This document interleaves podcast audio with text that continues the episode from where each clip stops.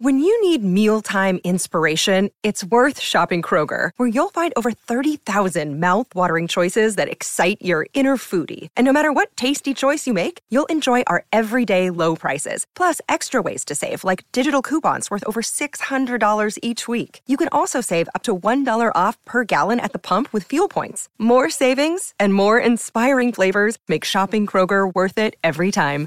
Kroger, fresh for everyone. Fuel restrictions apply. Another day is here, and you're ready for it. What to wear? Check. Breakfast, lunch, and dinner? Check. Planning for what's next and how to save for it? That's where Bank of America can help. For your financial to-dos, Bank of America has experts ready to help get you closer to your goals. Get started at one of our local financial centers or 24-7 in our mobile banking app. Find a location near you at bankofamerica.com slash talk to us. What would you like the power to do?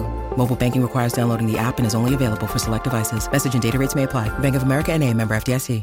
Hola, esto es New Books Network en español. La conversación que escucharán tiene serios problemas técnicos. Malena Salazar Macías se encuentra en La Habana, Cuba, donde el paso del huracán Ian dejó serios problemas en la infraestructura eléctrica y de telecomunicaciones.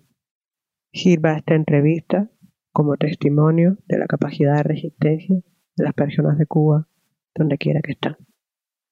Y lamento los problemas que la calidad del audio pueda causarles para disfrutar este podcast. Buenas noches, buenos días, buenas tardes. Desde la orilla del lago Michigan y la orilla del mar Caribe, empezamos el episodio 2 de la segunda temporada de Otras Voces del Caribe. Esto es un podcast de New Book Networks en español. Les habla su anfitriona, Yasmin Silvia Portales Machado. Eh, como les he contado, como saben, o si no lo saben porque llegan por primera vez aquí con la atracción que genera el nombre de mi invitada de hoy, les explico. Este es un podcast para hablar de libros escritos por o sobre eh, voces caribeñas. Hoy tengo el placer eh, de entrevistar a mi colega y compatriota, eh, compatriota no solo en el mundo geográfico, sino también en el mundo del fantástico, Malena Salazar. Magia. Bueno, Malena. Hola Yasmin, ¿cómo estás? Un placer estar en el podcast. Y estaba viendo algunos de, tus programas donde entrevistaste a Yadira y me, me, pareció muy interesante. Así que cuando me hiciste la propuesta, yo, yo me puse muy feliz realmente. Eh, es un gusto, bueno, en fin, eh, yo, trato de mantener el equilibrio de género y mantener la diversidad de géneros literario. Entonces, eso se traduce en que no puedo invitar a tanta gente de fantástico como quisiera.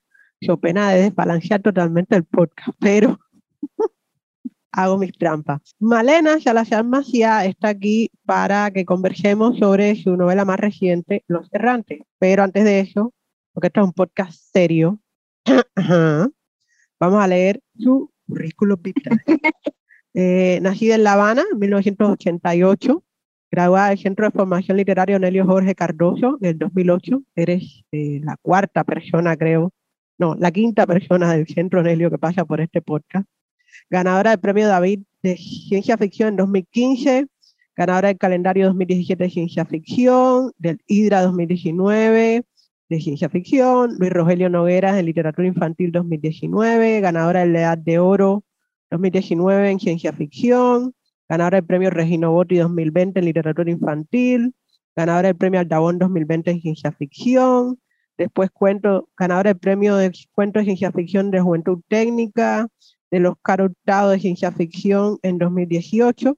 Has publicado las novelas Nade en 2016, reeditada después en España por Guantanamera, la cuenta y novela Las peregrinaciones de los dioses en 2018 y Aliento de Dragón en 2020 en Colombia.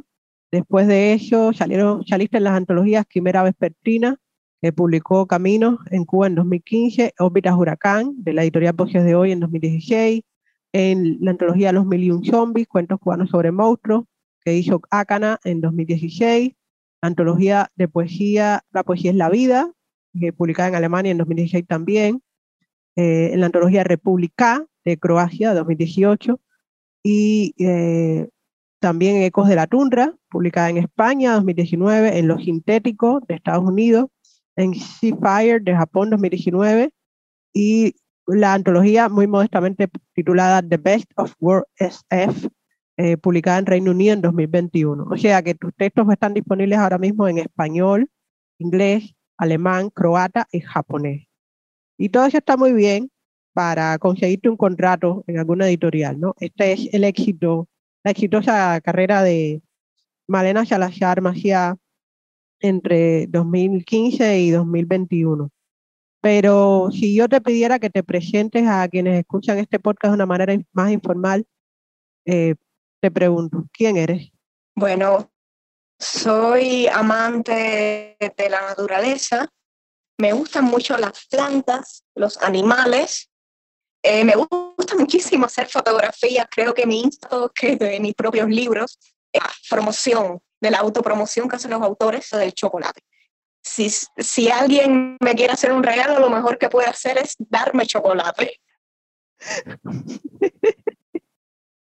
Tú sabes, en mi, en mi perfil de New Networks en español, yo digo que siempre puedes intentar sobornarme con chocolate. Y es otra hermosa coincidencia. Eh, ok, entonces, eh, dos amantes de chocolate entran a un, a un bar de helados y se preguntan mutuamente, ¿qué estás haciendo? sí. Una de ellas, que eres tú, dije, estoy promoviendo mi, mi más reciente novela, Los Errantes. Y yo pregunto, ¿de qué se trata Los Errantes? ¿De qué se trata Los Errantes, que es el libro que nos reúne? Los Errantes tuvo un camino un tanto curioso.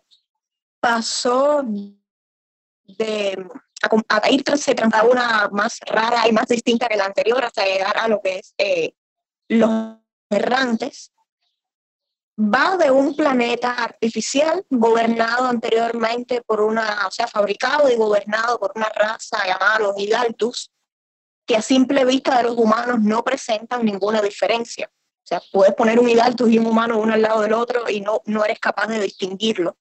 Pero por supuesto algo tendrán que se diferencian. Invitaron a los humanos a este a colonizarlo. Así que los Hidaltus en venganza sellaron el planeta, sellaron sus códigos, arrancaron con sus naves estelares y dejaron a los humanos eh, que intentaron colonizarlos atrapados dentro de este planeta, que está encima vagando sin rumbo por un espacio desconocido, porque los humanos que están adentro no tienen idea de cómo operar el sistema del planeta, no tienen idea de, de dónde están, a dónde se dirigen y los recursos son limitados y creo que lo voy a dejar por ahí. Y en medio de toda, este, eh, toda esta situación eh, bastante de, escasez de recursos sistémica aparece Erena, que es la protagonista de Los Errantes. Eh, parece ser una muchacha simplemente dedicada sí. al, ¿cómo se dice? Al saqueo y al tráfico ilegal de recursos. Sí. ¿no? Pero y esta es la razón por la que las personas, eh, y esta es la razón por la que los, los errantes avanzan, ¿no? Erena resulta ser algo mucho más, más valioso, entre comillas, y eh, su verdadera identidad es una sorpresa incluso para ella. Eh, y los juegos de poderes alrededor de, de quien Erena es en términos genéticos y quien Erena es en términos identitarios son, son altos, son inesperados. A mí me gusta eh, de tu escritura, Malena, cómo tú juegas cuidadosamente con las descripciones eh, desde el punto de vista subjetivo para generar eh, tensión en la narrativa. Mm, voy a leer un fragmento que me gusta mucho, que creo que ilustra eso, y después seguimos conversando acerca del libro, ¿vale? Sí, sí, cómo no. Bueno, estoy en la página 46 de Los Errantes, apriétense los cinturones. Pero no estaba a salvo con Coy, sino en algún punto de la sociedad alta, a la espera de su castigo por robar. Sin embargo, todavía no encontraba ni púas, ni grilletes, ni ningún otro instrumento que resultase intimidante. Sillas, mesas, se terminó confundida, vajillas finas. Pasó de largo los muebles y avanzó con pasos cortos hasta que las rodillas le chocaron contra una barrera. Agitó los brazos frente a ella varias veces y, al no encontrar nada, los bajó hasta palpar, esta vez algo acoginado. Se estiró sobre la superficie y se permitió descansar unos minutos en un colchón que se dio ante su peso. Una cama, murmuró. ¿Qué clase de salón de tortura es este? Se incorporó con dificultad, porque la prótesis se negaba a responderle de forma correcta sobre una superficie blanda. Buscó las esquinas de la habitación, pero tropezó con un objeto anónimo que se encontraba a ras del suelo y se desplomó contra algo que traqueteó con el sonido de un montón de pedazos plásticos y metálicos. Se quedó inmóvil, con la intención de descubrir si presentaba algún dolor sospechoso, como una cortadura o un ponzón enterrado. Al asegurarse de estar bien, tocó con, con cuidado lo que amortiguaba su caída. Un terror helado le aguijoneó el pecho. El sudor manó profuso de cada poro. Tembló cuando delineó labios, nariz, párpados cerrados con pestañas y cejas, el inicio del cabello, corto, erizado, orejas con su canal auditivo, el pecho plano y los hombros firmes. Pero durante el descrutinio no se dio carne, ni sintió latidos cálidos en las venas del cuello, perfectamente modeladas. Tanteó a su derecha para tropezar con otro monigote humano, a la izquierda, una cabellera abundante, líneas esbeltas, de mujer. Inmovilidad, ausencia de alimentos, de sonidos, de fluidos corporales. Ella era la única que estaba viva en la habitación. Muñeca, que dijo en voz alta para tranquilizarse. Tocaba las ropas de los maniquís, una textura como pocas veces había sentido en barrios bajos. ¿Quién duerme aquí? Se apartó de los juguetes y se incorporó. Pagó por el resto de la habitación una mesita de noche con perfumes, cepillos, cremas, un armario, ninguna puerta detectable. De nuevo, las sillas, la mesa con la vajilla de porcelana en el centro. Erena se sentó a esperar. No le encontraba sentido a dar más vueltas. Demasiado oscuro y su prótesis se negaba a funcionar. Perdió la noción del tiempo. No había comida ni agua. Quizás esa era la tortura, rodearla de lujos que no podía ver, privarla de lo básico para que terminara rasgándose la garganta en una avalancha de confesiones a cambio de conseguir lo que le brindaba la habitación y era incapaz de disfrutar. El rectángulo de luz la bañó al completo y la cegó. Por instinto y alzó los brazos para protegerse los ojos. Sintió de nuevo la fuerza de los mutantes cuando la ataron con cadenas a la silla y la inclinaban más atrás. Siempre con un foco blanco, incandescente sobre su rostro, con la intención de que no pudiera detallar a sus interrogadores. Tan, ta, ta, ¿Quiénes serán quienes interrogan a Erena? Eh, a mí de verdad que eh, es un poco Lovecraft, ¿no? un poquito. Juego mucho con el terror psicológico. Dios mío, eres mala. Eh, o sea, eres buena escritora, eres, eres mala así en términos de manipulación. Ok, Lovecraft y el whatever, whatever. Hay otra escena mucho más tétrica que esa. Ay, ay, no asustes a la gente que capaz que no compre el libro de miedo. Eh, pero vamos al asunto de referentes. ¿Cuáles son tus influencias más importantes? ¿Y por qué escribes ciencia ficción y fantasía y no, no algo más respetable? Bueno, eh, desde niña a mí siempre me fascinó eh, las novelas de aventura y quedé prendada de las novelas de la ciencia ficción. Porque, eh, y esto lo, comentaba también recientemente con otra persona y se sorprendió mucho. Yo empecé a escribir ciencia ficción sin lecturas de ciencia ficción. Autores que comienzan, no hagan eso, porque pueden incurrir en muchos errores, como me pasó a mí. Después fue que una de mis novelas, bueno, sagas de novelas favoritas es Dune, de Frank Herbert. Eh, Dune lo amas o lo odias, yo simplemente lo amé, lo adoré y a cada rato lo releo, porque me parece una pieza absolutamente magistral de, literatura de ciencia ficción. Y mis referentes, ay, perdón, referentes, por poco digo repelente, son los mosquitos. Mi referente en fantasía, eh, Andrzej Sapkowski, no, no sé si lo dije bien, los nombres polacos siempre son un poco difíciles me gusta mucho su fantasía oscura y la forma eh, con que trata el cinismo, la ironía, la ambigüedad moral. Puedo dar esos dos, puedo dar muchos más, puedo mencionar a Neil Gaiman, puedo mencionar a Stephen King, eh, y un largo, etcétera, George Martin, que por cierto sus, eh, sus textos de ciencia ficción son asombrosos. Estuve releyendo, aprovechando el huracán, que no tenía fluido eléctrico y dije, bueno, voy a empezar a leer libros de mi, de mi librero. Estuve básicamente una semana sin fluido eléctrico y leyendo no olvidándome de los problemas del mundo, simplemente sumergí en la lectura y releí los viajes de Tuf y, a cada página que pasaba decía, wow, wow, qué, qué construcción de personajes, qué, qué bien está, qué bien marcadas están las personalidades. Yo, yo quiero escribir así. Sí, a mí, eh, uno tiene, tiene gente a la que lee y piensa, yo quisiera escribir así, ¿no? O sea, que te da la impresión de que son, son perfectos, que te dicen, te dicen todo lo que tú quieres. A mí me llama la atención en tu obra la recurrencia de, bueno, a ver, por supuesto la recurrencia de los personajes femeninos protagónicos. Eh, pero además de eso, tú eh, tienes, eh, te egresas una y otra vez sobre la integridad del cuerpo.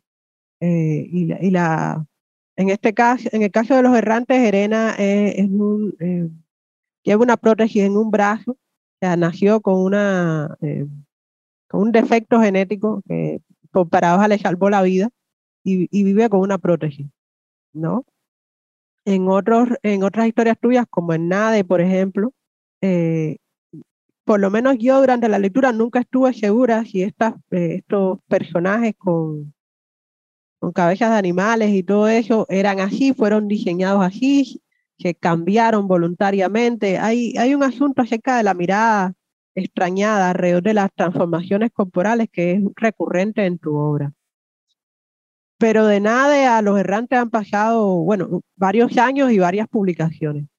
¿Tú puedes hablarnos un poco acerca de cómo has si sientes que has evolucionado como escritora, qué ha cambiado en ti a partir de empezar a publicar y recibir eh, comentarios críticos de gente profesionales en la edición y otros, otros y otras colegas. Bueno, eh, pienso que descubriendo nuevos autores va eh, auto incorporando elementos a sus propias obras, va incorporando técnicas, va entendiendo un poco lo que es la literatura yo siempre digo que escribir no es una carrera de velocidad, es de resistencia y es un aprendizaje continuo. No hay una cima, no es una escalera que termina en algún punto y voy a decir una frase trillada, el cielo no es el límite en la ciencia ficción y la fantasía, o sea, y en cualquier otro género literario. El escritor se sigue formando a lo largo de toda su vida porque incluso el lector más inesperado puede eh, aportar un consejo vital que puede salvar tu obra o parar si vas por, el, por un camino equivocado. Y desde Nave, es decir, comparo ahora los dos libros, Nave y Los Errantes, y sí se nota el cambio. Se ve muchísimo en la fluidez del, del texto, en las técnicas narrativas, en la forma, en la dramaturgia narrativa, en la forma de encauzar el argumento, en la construcción de personajes. Eh, hablabas de que estoy, eh, o sea, de que casi todas mis obras se caracterizan por personajes femeninos, protagónicos, y eso se debe a que cuando comencé a escribir me hicieron notar escritores de mayor experiencia que mis personajes femeninos no estaban bien construidos. Construida, construía bien los personajes masculinos, pero los femeninos se me quedaban muy cortos. Y yo me di a la tarea de perfeccionar mis personajes femeninos, acercarlos más a, la, a lo humano, a lo real, a lo palpable, a lo que el lector pueda agarrarlos, sentir, que puede meter la mano en el libro y tocarlos que están básicamente vivos, que están ahí. Y pienso que lo voy logrando, todavía me faltan, me falta muchísimo por aprender, todavía me falta mucho por leer, así que mm, supongo que seguiré evolucionando. Eso me gusta. Eh, seguir evolucionando significa seguir escribiendo, ¿no? Yo os honré con eso. Ve acá, ya que dices que eres consciente de cómo eh, tu fluidez ha mejorado en los últimos años eh, a base de práctica. Recuerden quienes nos escuchan, escribir es como, como casi cualquier otra cosa que demanda práctica y práctica y práctica, ¿no? Malena lo dijo y yo lo repito. Eh, no es una carrera de velocidad, es una carrera de resistencia. Y debemos escribir, practicar, estudiar, leer a nuestros pares y pensar, eh, lo cual no, no es tan fácil porque demanda, demanda energía y, y paga mal, pero de todas maneras es satisfactorio. Entonces, este es el punto en que... Alimenta el cerebro. Ah, sí, sí, y mucho chocolate. Nos pone felices. Y nos pone felices. Y, y, es más sano que otras cosas. En este, en este podcast solo promovemos drogas legales. Porque cada vez que yo intento hacer esto serio. Tú sabes lo que viene en el capítulo 3, una discusión sobre travesti y trans. Es una cosa así. Yo, yo, lo, yo trato de hacerlo serio, pero no, no, el Caribe no me deja. La culpa es, la culpa es del Caribe, no es mía. No, no te deja. No eres tú, es el Caribe. No sé quién es el Caribe. Eh, no sé, eh, por eso no, nada, nada, realismo mágico. ¿Qué realismo mágico? El realismo mágico. eh, okay, no, a ver, en serio. en serio, seguro. Ah, hoy estabas hablando de cómo tú misma puedes ver que eh, has eh, mejorado en, digamos que en la artesanía, ¿no? En la construcción, palabra por palabra. Entonces, ¿nos puedes regalar ahora un pedacito de Los Errantes que a ti te gustaría leer? No voy a leer la escena tétrica que mencioné antes. Gracias. Porque ya sería demasiado miedo para este podcast. Pero sí confieso que hubo una escena en que tuve que parar porque yo me asusté. O sea, escribiéndola me asusté y tuve que parar. Oh tomar my... aire, ir a tomar agua, regresar y decir, bueno, ok, hay que terminar esto. Oh my God. Ok. Pero si tú la leíste. No, yo, yo no, yo. es horripilante, es que lo que le pasa a Irene en ese momento es horripilante, de verdad. Eh, y eso que no leí el, el, yo no leí el lo que sí lo que sigue es lo que es verdaderamente horripilante. La descripción de la habitación es como el, el setting del ponernos en, en, en, atmósfera de horror.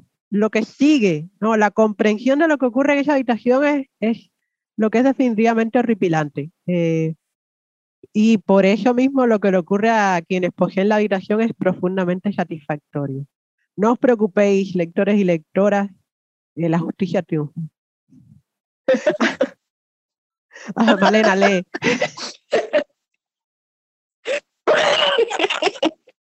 que los estoy preparando. los estoy preparando. A ver, voy a leer ya. Entonces, esta vez tienen algo. Tú conoces a la gente correcta, afirmó Desrod con entusiasmo. Que cambien mi cara, que aparezca un cuerpo similar al mío tirado en cualquier alcantarilla. Ya pasó una vez, ¿sabes? Cuando era niño, escuché que alguien escapó de la sociedad alta, pero se estrellaron cerca de los barrios bajos. Los cuerpos estaban irreconocibles. Eh, solo que yo quiero sobrevivir al proceso. ¿Tienes a Macro a tu disposición? Conseguir el cuerpo de cualquier infeliz debería resultarte fácil. Un cambio de rostro. Macro es incapaz de tocarme un pelo, gruñó Desrod. Está programado para autodestruirse si sucede. Soy demasiado valioso para los logones. Cámbiame la cara, Erena. Ayúdame a fingir mi muerte y te compensaré. Compensarme. Rió ella y se incorporó en el asiento. Bajo ellos comenzaban a notarse los primeros vestigios grises que indicaban el inicio de los barrios bajos. ¿Cómo? Mudándote a mi casa. ¿Pagando con qué? Porque dudo que si consigues una nariz nueva, puedas llenar mi cuenta con créditos, lo cual llamaría la atención del consejo. Y yo sería la próxima en caer. Lo que no acabo de comprender, Desrod, es porque quieres huir de la sociedad alta. No sabes cómo es la vida allí, respondió él entre dientes. Y tú, grandísimo idiota, no tienes idea de cómo es la vida en los barrios bajos. No lo creas un paraíso, dijo Erena con furia. Si tanto te agobia la sociedad alta, ¿sabes qué sería mejor? Morir. Sin cuerpos falsos, simplemente morir. Si tanto te agobian los barrios bajos, lo más podrido de esta comunidad, ¿por qué tú no estás muerta? replicó Desrod y la observó con atención. ¿Por qué no ha ocurrido un suicidio masivo? Elena quiso darle una respuesta que lo callara, que borrase la expresión petulante, la sonrisa de quien sabe que ha ganado una apuesta, pero le resultó imposible. Quizás, para ella, existiera un elemento que le instara a seguir con su vida. la nave oculta en el antiguo puerto Hidaltus, bajo la plaza del metal. Si lograba llenarla de suficientes cristales, la impulsaría lejos, con suerte, hasta llegar al universo conocido. Entonces, pensó que cada habitante en Boer tendría sus pequeños impulsos para continuar, una brisna de esperanza. Estaba segura de que Desros contaba con, las, con otras motivaciones, además de su deseo ferviente por escapar de la sociedad alta. Todavía le resultaba insulsa su excusa para salvarla de los bisturís de Macro, salvarla del deseo de los logones por convertirla en una silenciosa, pero adorable, muñeca con la cual jugar. Estoy viva porque sé cómo funcionan las cosas, gruñó ella, esquiva. Perfecto, soy un estudiante aplicado, comentó Desrod. A mí me gusta el personaje de Desrod, es como... Eh, oh, a mí me encanta. Eh, yo te felicito por haber construido eh, también a, ese esclavo que oscila entre, entre la traición y, yo, y el creo yo injustificado eh, agradecimiento, ¿no? Sí. Que lo convierte en un ser, bueno, primero en el ser que impulsa mucho de los conflictos más importantes, de las peripecias más importantes en la novela. Segundo, en una suerte de espejo deformado de Erena. Eh, creo que no revelo mucho sobre el argumento si digo que eh, Desrot es lo que Erena podría haber sido de no haber nacido con un brazo deformado, ¿no? Sí, sí. Totalmente. Sí. Entonces, eh, ella es también una cosa recurrente en la literatura caribeña, ¿no? Desde, desde el realismo hasta, hasta el fantástico. Eh, el asunto de la relación que tenemos con la historia colonial, ¿no? El legado de la plantación y cómo aparece de, de las maneras más sorprendentes nuestras expresiones culturales. Yo, en fin, no, hay que leer el libro. Y además no quiero obligarte a hablar de cosas de las que eh, son especulaciones mías. Algún día escribiré eh, sobre los errantes y entonces daré rienda suelta a todas mis especulaciones como crítica literaria.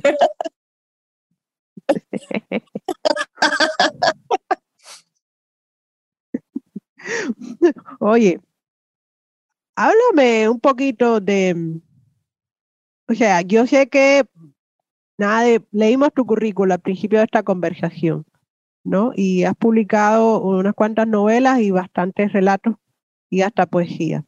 Eh, entonces, pero eh, yo decía, eh, he dicho varias veces a ti, hay una recurrencia en tu obra respecto al construcciones eh, de personajes que tienen una relación difíciles con sus cuerpos o con los cuerpos de otras personas y, hay una mirada extrañada y toda esa descarga.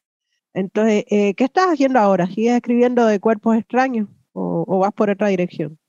Em, bueno, a mí me gusta mucho el biopunk. Es decir, este subgénero de la ciencia ficción que se centra en precisamente modificaciones genéticas o corporales en el ser humano específicamente, o en animales, en el bioma de la Tierra específicamente. Y es como que un subgénero recurrente en todas mis novelas junto con el cyberpunk, porque bueno, como soy informática, además de abogada, tengo que sacarle partido a algo de lo que sé.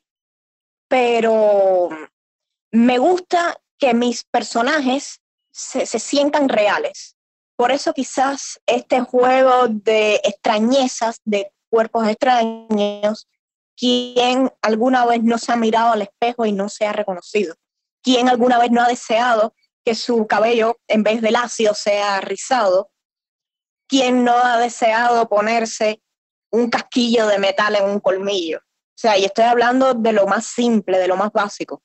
Y quiero que estos personajes, o sea, mis personajes, tengan estas estos pequeños eh, elementos que los acercan a lo humano, al humano, que lo acercan a la, propia realidad.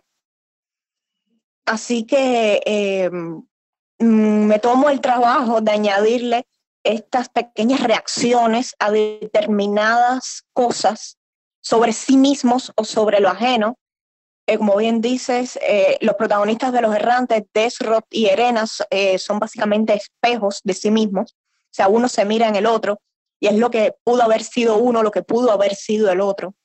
Y cómo los caminos se tuercen o se juntan porque es lo que sucede eh, eh, en realidad. Y todo este tema de, o sea, de, de dotar a mis personajes de humanidad, intento que sean variados. Ahora mismo, por ejemplo, quiero escribir, tengo el primer capítulo, una novela con una protagonista sorda y lo estoy tratando en primera persona. Estoy estudiando muchísimo, hasta lengua de, de, signos estoy tratando de, de, estudiar para aprender cómo describir la gestualidad.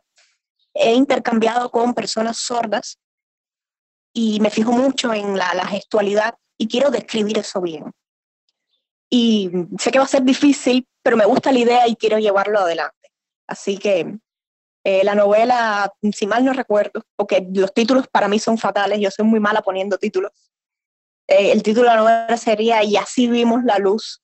Y bueno, tendría una protagonista sorda. ¿Tú sabes qué me llama la atención de esta idea de una protagonista sorda?